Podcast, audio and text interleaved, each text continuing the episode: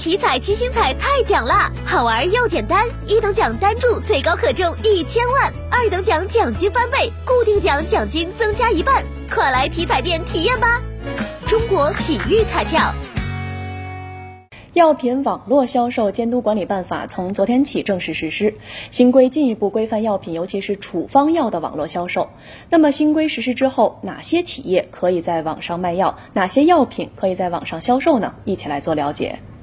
新规要求，药品网络销售企业必须是线下实体药品企业。规定，从事药品网络销售的，应当是具备保证网络销售药品安全能力的药品上市许可持有人或者药品经营企业，并依法明确疫苗、血液制品、麻醉药品、精神药品等国家实行特殊管理的药品，不得在网络上销售。这类产品呢，通常本身有一定的风险，或者呢，产品在临床的使用过程中。会产生使用方面的风险，采取了比较谨慎的态度，网售暂时不允许。新规明确，对处方药网络销售实行实名制，并按规定进行处方审核调配，由依法经过资格认定的药师或者其他药学技术人员开展处方审核调配、指导合理用药等工作。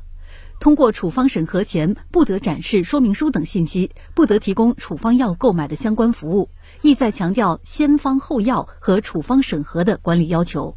我觉得这个其实也是一个一个一个规范吧，因为确实处方药跟我们平常买的还是不一样的，因为还是比较严谨。实名制那肯定是有必要的，毕竟有一些药，